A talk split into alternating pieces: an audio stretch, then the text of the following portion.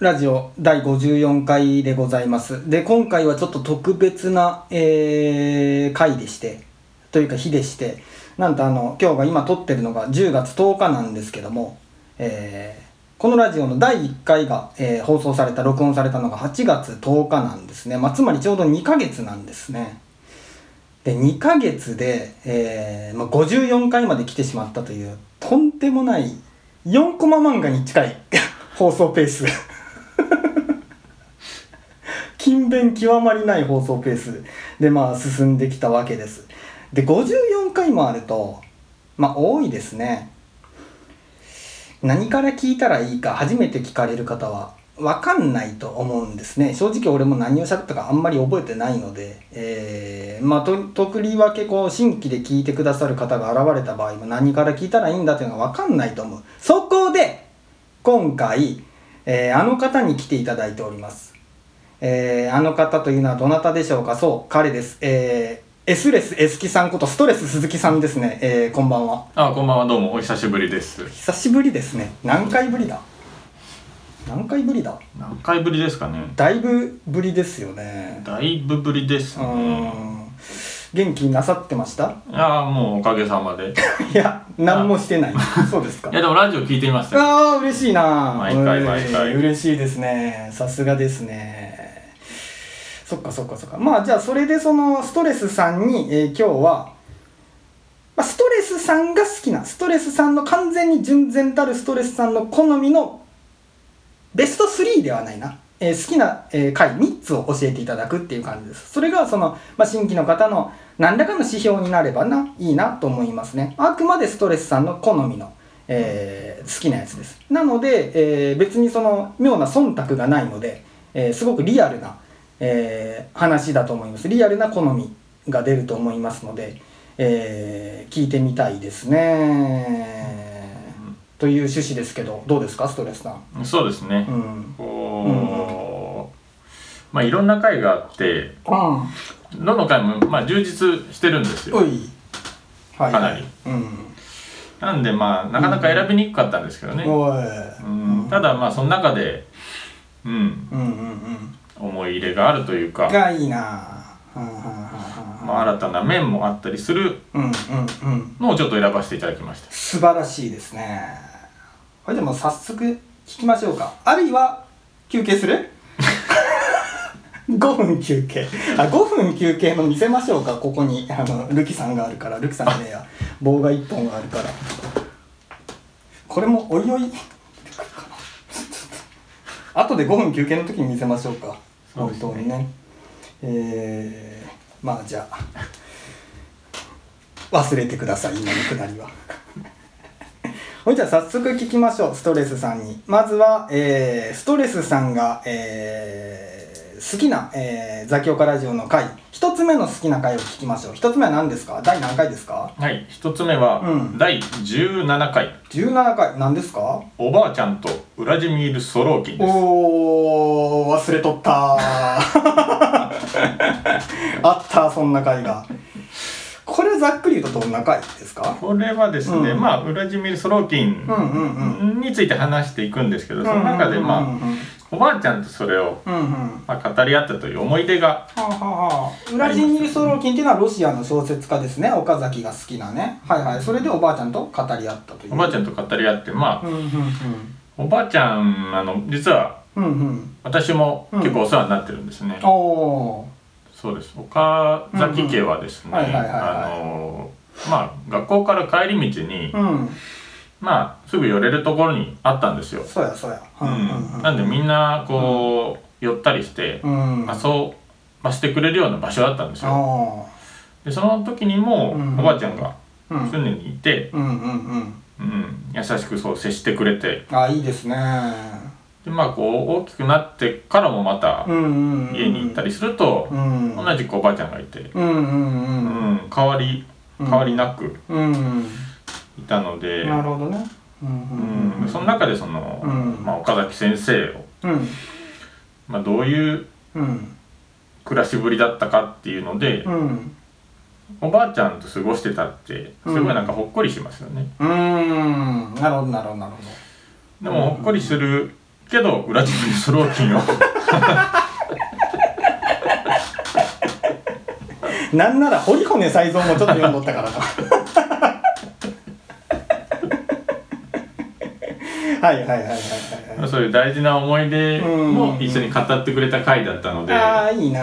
ああそうそうそうだったねっていう、うんなんか懐かしい思いもちうょっん。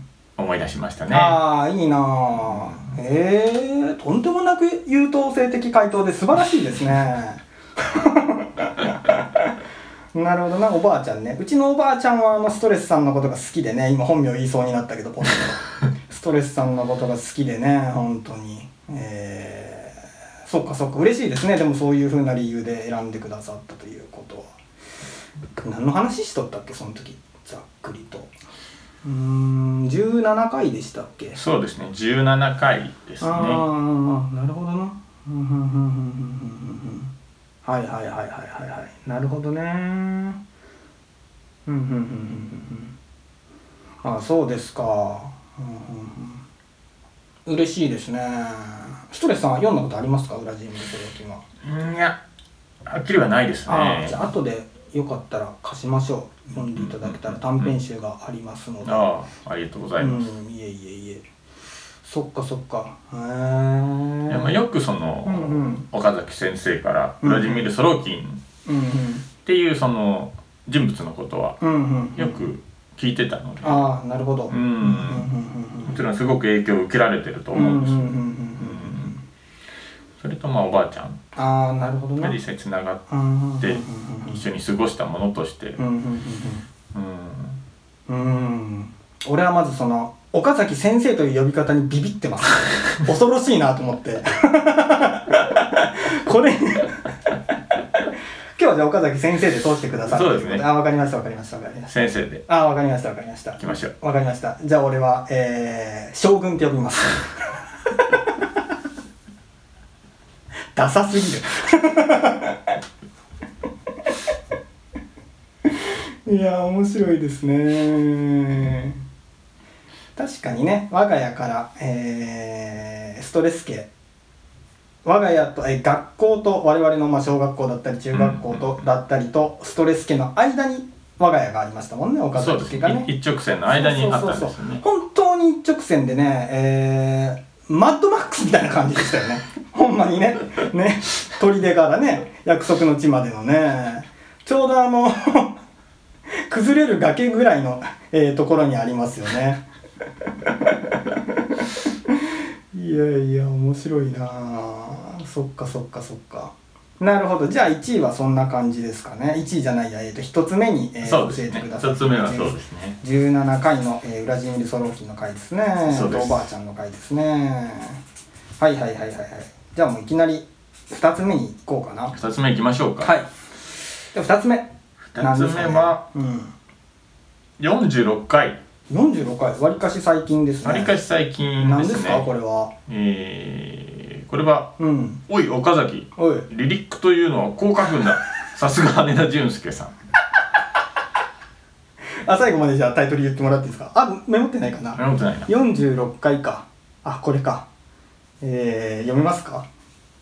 うん、おい岡崎。リリックというのはこう書くんだ。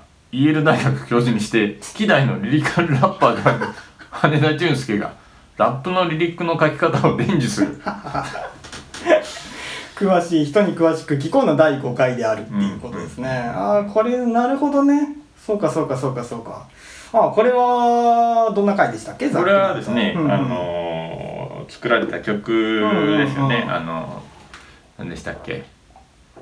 あの夜より綺麗だ。あそうですね、んあの夜より綺麗だうんうんのうん。バースの部分はいはいはいはい。をうんうん羽田さんが作られて、それについての解説を細かくしてくれた回ですね、まずは、えーえー概要としてはね。そうですね、まあどどこがそのお好きなんですか？いややっぱりその解説を聞いて、うん。やっぱよく考えられてああなるほどな。作られていて。うーん。ああなるほどなっていうことがうん多かったので、うん割と本当論理的にしっかり狙いがあってそうですね。作られてましたね。それはよくわかりましたね。うん。うんうんうんうんその後ですね。はいはい。岡崎先生がえ いつもこんな感じなんですけど、はい。100年後っていう。はいはいはいはいはいそはこにはまって。いそうね。そうね。その後曲も作ってしまうっていう そうですね「かくれんぼの100年後」っていうタイトルをねこの、えー羽田さんのパートの一部を切り出して作りましたね。完全に文脈を変えてねホラーに変えてね階段に変えてラップできる稲川淳二みたいなもんですから。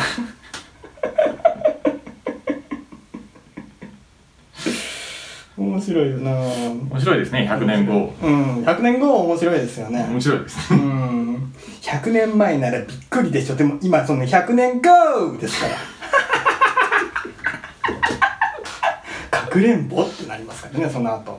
トーン上げてあガッとこうトーンを上げた後に「100年後かくれんぼ」って。これがドラマフォールですね 上げた後で落とすっていうね。いやいや面白いですね。面白いですね。面白いですね。あのかくれんぼの100年後は聞かれましたか？あ聞きました。どうですか？いやー本当にね 怖いですよね。怖いですね。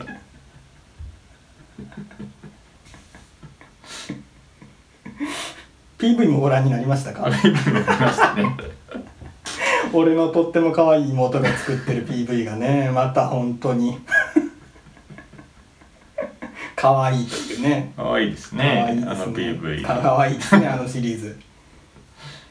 インスタで私のインスタでもうそれも別に私にとっても可愛い妹が管理しとってよく知らんのだけどもそこに、えーその曲の PV が妹が作った PV も上がってるのでぜひとも聴いていただけるとおもろいですね。そうですね。もううん。5曲か6曲か上がってあますよね。そうそうそうそうそう。あやからあのヒップホップの面白さの一つとしてサンプリングの楽しさがあって要するにもともとある曲の一部をまあそこを取ってでうまく活用して例えばまあもっとゆっくりにさせたりとか一部だけ繰り返したりとかしてまあ一工夫してで新しい曲として生まれ変わらせるっていうのがサンプリングっていう手法ですけどもうこれは別にヒップホップ音楽に限らずに全ジャンル小説とかでもありますけど、えー使われ活用されてますけどその面白さを味わうのであればまず「あの夜より綺麗だ」っていう曲を聴かれて私が作ったあのインスタにありますので PV 付きで可愛い PV 付きでありますのでそれ聞かれた後で「かくれんぼの100年後」っていうのを聞くとあのサンプリングのうん面白みが伝わるかもしれません。要するにまんま使うんじゃなくて文脈を変えるっていう面白さがあるっていう話はこれ長えか。やめるか。っていうのがあるんですけどまあまあまあいいや。まあそんな感じですかね。はいはいはいはいああでその羽田さんとの会が面白かったというこそうですとですかね。ねなんか他にその面白かった理由とかはありますか？ここが面白かったとかっていう。そうですね。まあその、曲としてなんでしょうね、あの変えてサンプリングしてまた作るっていう。のが、はいはいはいはい。まあよくあるんですよね、うんうん。岡崎先生は。ああそうかそうかそうか。そうですね、はいはいはいなんでそのうん一緒に作った曲とか、はいはい。あの私が作った曲もまあそんな感じにしたりとか、そうですね。全部分けちゃったりとかそうそうそう。あのそうなんよ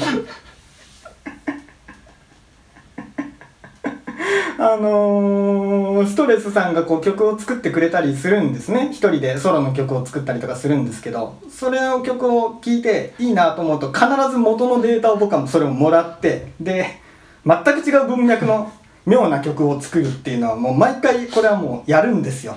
あのー仕事ですから。やらないといけないんです。生存確認の歌かな？あそうですそうそうそう。あのーえーストレスさんが僕に作ってくれたちょっと僕の気分が一時期メンタルが落ち込んでた時に、えーストレスさんが作ってくれた曲ですごく心が温まる曲なんですよね、えー生存これが生存確認するすべみたいな感じのサビですよね確か。そうですそうそうそうそう生存確認の歌っていうね。で俺はそれを それをいただいて後ろの音であったりとかいろいろデータをいただいてでそれで僕が作って僕が歌った曲が「えースポブラの歌」っていう曲でこれがね本当もうぜひ機会があったらみんなに聴いていただきたいんですけどね、まあ、多くの人の胸を打つ、えーバラードですね。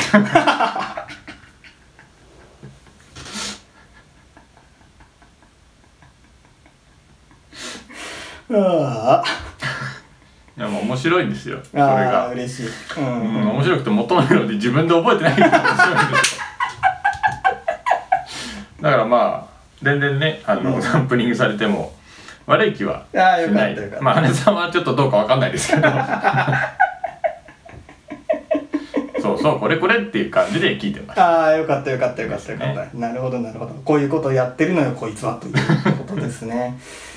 いやそうなんですよね。ストレスさんとこう2人で曲作ったりしても例えば1番は私が歌う。で2番はストレスさんが歌うってなった。でその曲完成した後でそのストレスさんの2番だけをこう活用して大体56曲下手すると10曲ぐらいリミックスを作るっていうのを やるんですよね。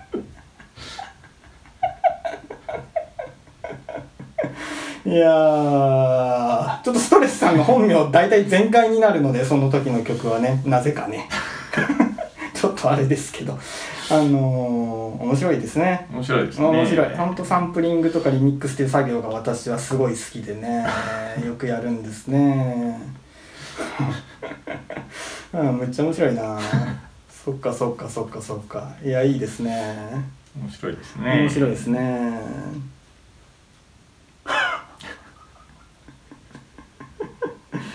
はいはい。他この46回はそんなもんですか？何かありますか？ああまあそんなところですね。なるほどなるほど、うん。いいですね。いや面白いな。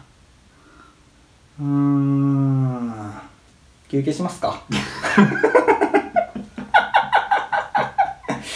ちょっとだけ休憩入れましょう。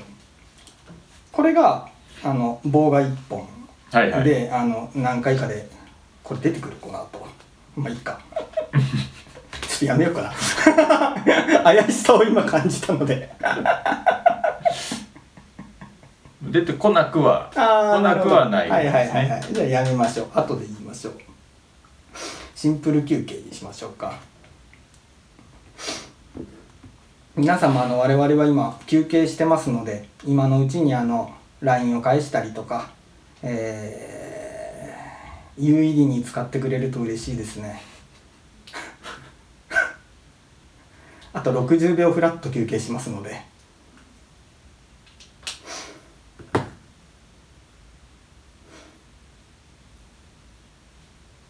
むちゃくちゃ涼しくなりましたね。涼しくなりましたうね。ん過ごしやすい。そうそうそうそう。いやーでも羽田さんとのこの回おもろかったですね。うん面白いですね。おもろかったね羽田さんがこう「あの夜より綺麗だ」の中でモチーフとして歌った女性に対して「このラジオ聞いてんじゃないですか?」って言って語りかけるところがむちゃくちゃ個人的に面白かった。いや面白かったな。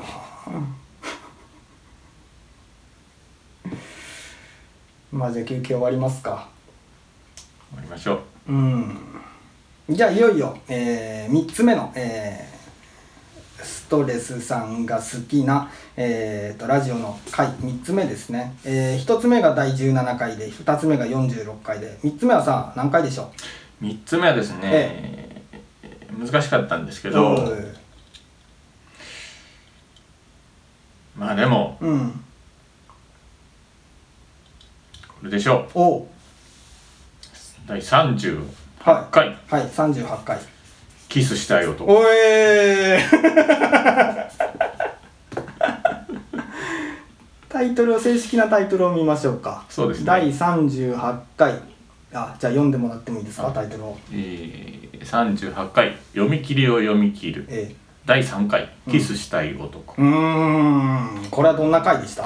これはですね、またコピーの現代の、うんうんうんうんえー、タイザン5はいはいはいはいはいはい。先生ですかね。えええええが書いた「キスしたい男」という漫画について、えうん。まあ、解説と、うん。えー説明話した回ですよね。そうですね。うん。でまあこれは私も、うん。まあ、紹介されて読んでうんたんですけどうんなんでまあストーリーはあらかたうん。知ってはいました。うんうん。うん、でもやっぱり解説を聞いて、うんうんこれ不思議なんですけど、うん。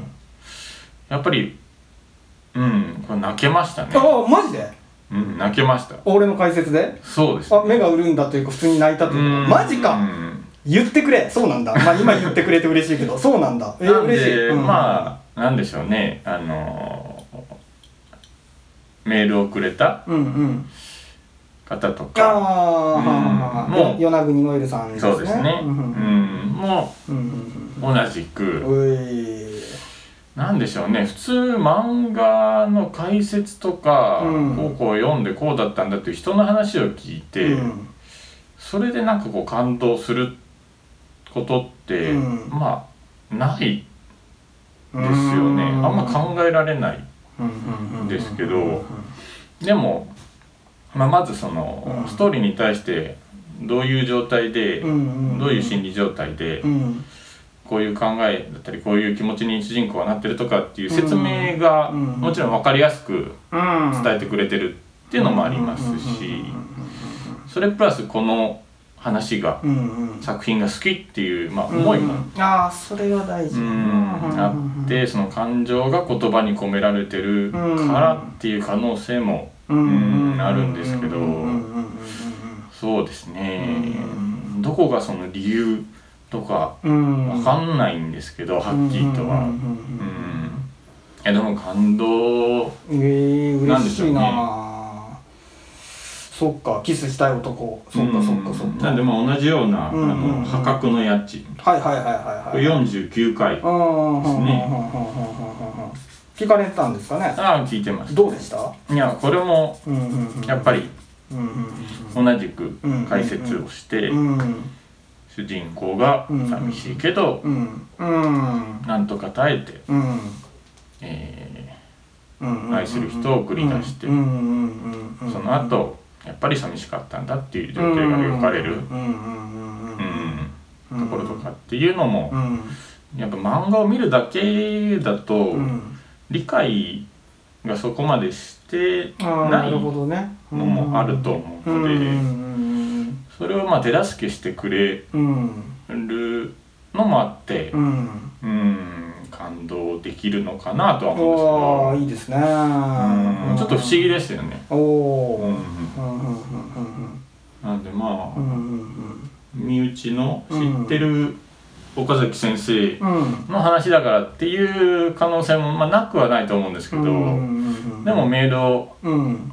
くれたうん。与野さん、うん与那国ノエルさんは全然面識もないですからね。そうですね。うん。なんでその方でも感動ができるっていうのはやっぱりなんか別の要因もうん。ありますし、うん。そうね。なんでこれをザキオカラジオのおい。こうんうんうん。うメインコンテンツメインコンテンツ嬉しいですにね。嬉しいですね。看板コンテンツ。ななってるんじゃないですかね。作品の紹介でもなく分析でもなく。えーうん。ふんふんふんふんふん。なるほどな。いや嬉しいですね。めちゃめちゃ嬉しい。あそうですか。いやいやまさか俺の語りで何でしたっけ？おえつ号泣？絶叫号泣でしたっけ？何でしたっけ？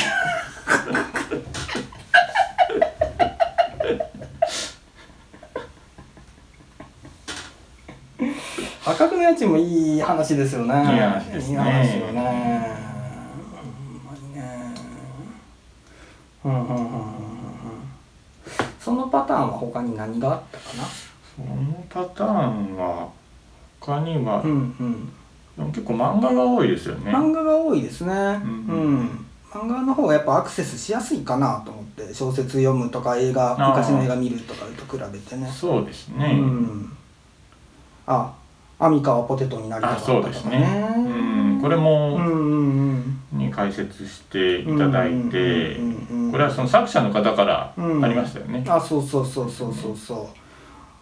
これも面白かったですね。うん。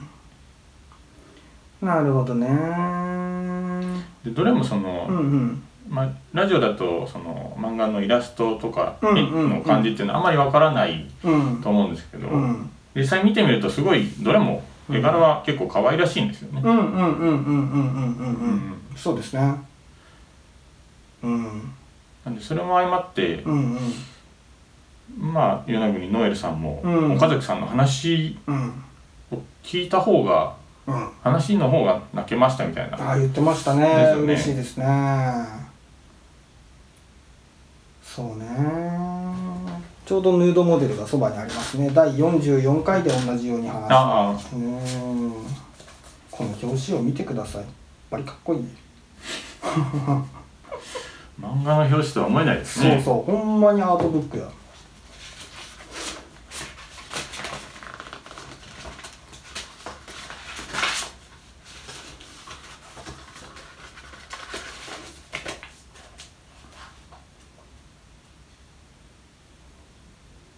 うーんこれはヌードモデルは俺が。エッチ極まりないと何度も繰り返してた。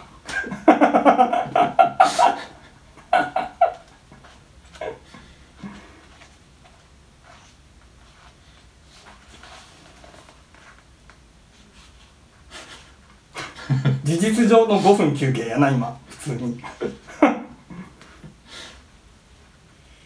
これ絵を見られるの初めてですよね。ヌーあ今そのヌードモデルって第44回で紹介した同じく読み切りを読み切りで紹介したヌードモデルっていう、えー山口翼さんの、えー作品集があるんですけどもそれの中で紹介した「神谷」っていう、えーまあそれはメインで紹介したわけじゃないんですけどちょっと触れた「神谷」っていう作品を今、えーすぐそばにあったんでパラパラ見てるんですけどこっちが視点人物の主人公で、じえー自己肯定感が低い女医さんですね。でこっちが、えーヴァンパイアの方で。ああ。で直前に飲んだ血によってこのバイヴァンパイアのルックが変わって。はいはい。で2回目にこのお店に、まあ、は2回目に会った時は女性の姿をしてるんですね、この女性バージョンの時がね本当まあエッチがまあどう言ったらいいかな。エッチ極まりなくて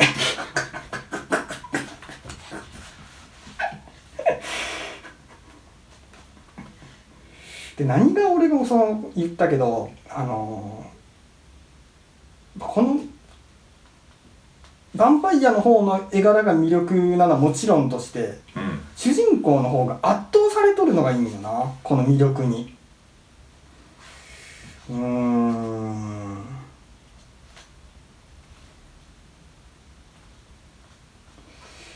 いやいやいやいやいやいや。えー、何の話しとったっけ？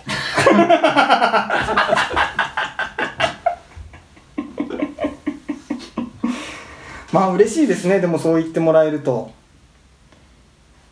うーん。いいですね。うん。漫画のうんうん。解説というか、好きな作品だからそうでしょうね。ね。そうですね。本当に大好きな作品ばっかりですからね。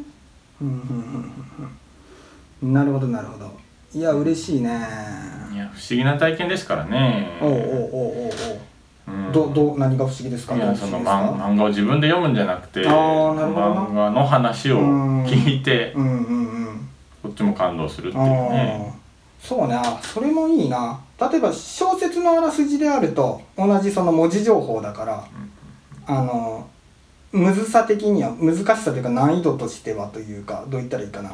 うーん近いような気がするけど、はいはい。そうか。絵で表現してるビジュアルで表現されてる漫画だからこそより距離が遠く感じられて不思議さになってるのか。あんまりこれをやる人がいないってことになってるのか。そうあ面白い。ですねその可能性はありますね。ー面白いな。うーん。いやいいね。いいですね。いいですね。そっかそっか。じゃあおさらいしますとまあ一番一つ目におすすめなのが、えー、と第17回の、えーウラジーミル・ソローキンと、えーおばあちゃんについて、えーおお話しした回。うん。で2つ目が46回の、えーイェール大学准教授羽田淳介さんが出てきて、えーリリックというラップのリリックとはこう書くんだとこうお話ししてくださった回。そして3番目が38回の、えー私がキスしたい男について解説した回という感じですかね。うそうですね、んいやでも今聞いてもあなるほどなと思うね。俺も個人的にはあの一番やっぱり思い入れがあるのはキスしたい男の回ですね。あんな人おらんから 他に。あんなおいおい。男泣きですからね。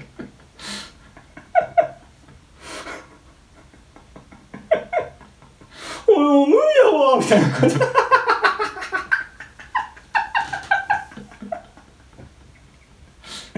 面白いですね。恥ずかしいわ。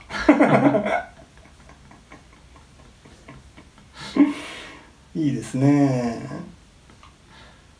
なるほどな。はいはいはいはい。まあそんな感じでしょうか。これは見られた聞かれたんですかね？羽田さんあのえー、っと羽田さんじゃねえや。誰やったっけ？ストレス鈴木さん。か架空の名前の人物が多すぎて渋滞してるストレス鈴木さんはこの棒が一本の奥村さんのおナスについてお,、えーお話しした回もまあ聞いていただきましたねですよね。うんどうでしたかこれは？いやこれもうんうーん全然エンディングが読めないそう話でしたねそうね。これはね本当。ううんん。まあなんでしょうね、うんうんそのキャラクターの本性が分かってからも、はいはいはいはい最後の最後のその日常の風景をそうそう丁寧に丁寧に描いていくっていうあれゴールになるっていうね。ううんん。やばすぎるよな。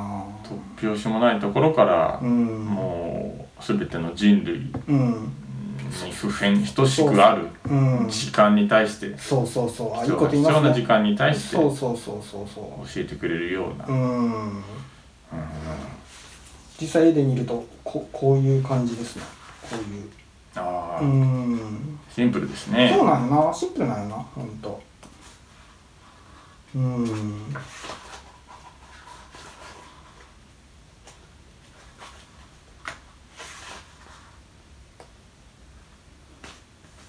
うーん。あでこの回にこの棒、えー奥村さんのおナスに出てくる5分休憩がこんな感じ。5分休憩って書いてるから。あ今実際にストレスさんにその棒が1本の単行本を開いて見せてあげてるんですね。どんな感じかというの5分休憩ですからね。これ。むちゃくちゃ正体不明よなこれ見ると。うん。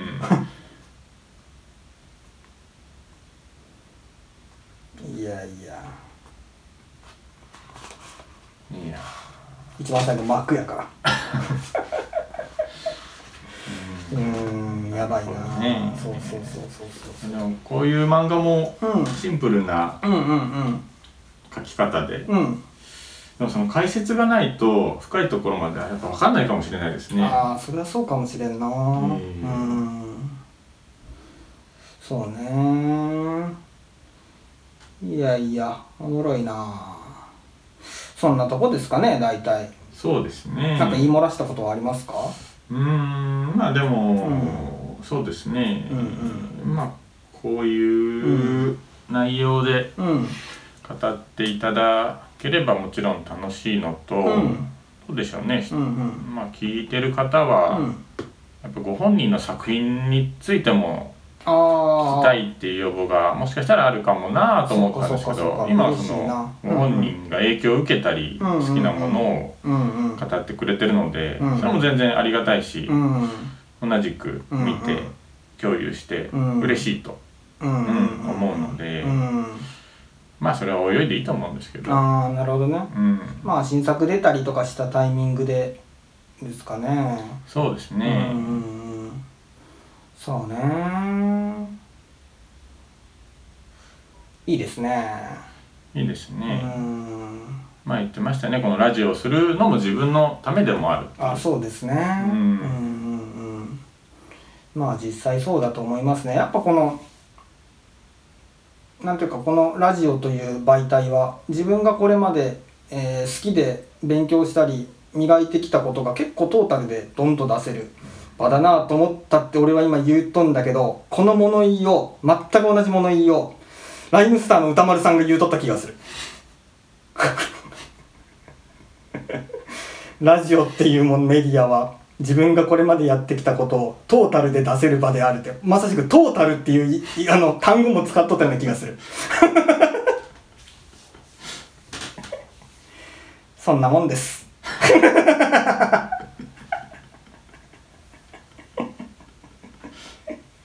いやでもほんまにいいなと思いますね。いいですね。ねほんとね。面白いな。いやいやいや2ヶ月ですよ。ほんまに。2ヶ月で53回って54回になるのか。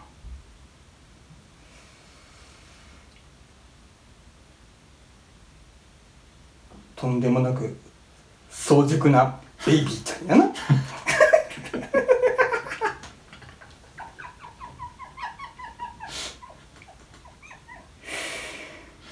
以上です。他なんかあるかな？他にうは、んそうですね。うんうん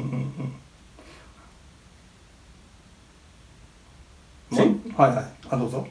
前回、うん。昔々そのうん。ですね。うん。の回でキーボードの話をしたんですけど、パソコン用のキーボード、うんうんうんうんあちょっとミスがありまして。ああまだあった。あでえこの後じゃあもう一本取る？見ましょうか。取りましょう。せっかくだから。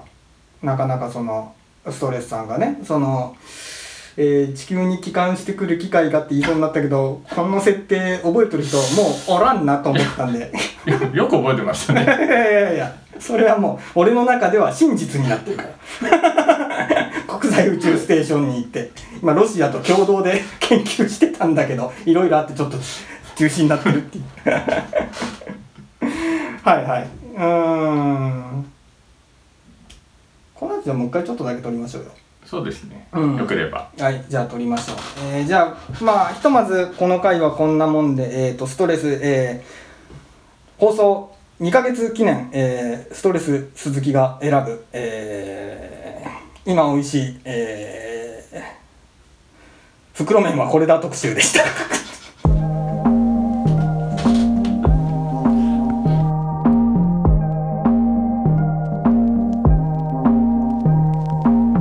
小島駅から車で5分弱入り